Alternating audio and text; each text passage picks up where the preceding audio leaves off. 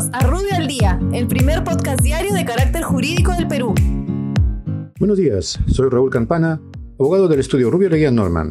Estas son las normas relevantes de hoy, viernes 28 de agosto del 2020. Educación. El Ministerio de Educación publica documentos normativos para el desarrollo y supervisión del servicio educativo que se presta en los centros de educación técnico-productivos e institutos y escuelas de educación superior durante la emergencia sanitaria causada por el COVID-19. Ocinermin. El Ocinermin aprueba el plan de inversiones en transmisión eléctrica del periodo comprendido entre el 1 de mayo de 2021 y el 30 de abril de 2025. Igualmente, aprueba disposiciones relativas a la ejecución del plan de inversiones 2017-2021, así como el proceso de fijación de peajes y compensaciones del periodo 2021 2025. SUNARP.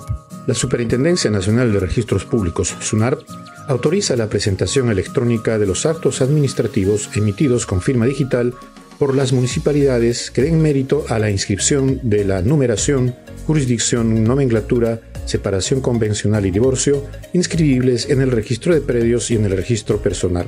Dicha presentación se efectuará a través del módulo SIT Municipalidades del Sistema de Intermediación Digital de la Superintendencia. Por otra parte, autoriza el pago de derechos registrales mediante el código QR para la presentación de solicitud de inscripciones de medidas de embargo y de anotaciones de demanda judiciales. Cultura. El Ministerio de Cultura aprueba el protocolo sanitario sectorial para la implementación de medidas de vigilancia, prevención y control frente al COVID-19 en las intervenciones arqueológicas.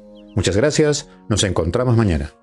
Para mayor información, escríbenos a comunicaciones.rubio.pe. Rubio, moving forward.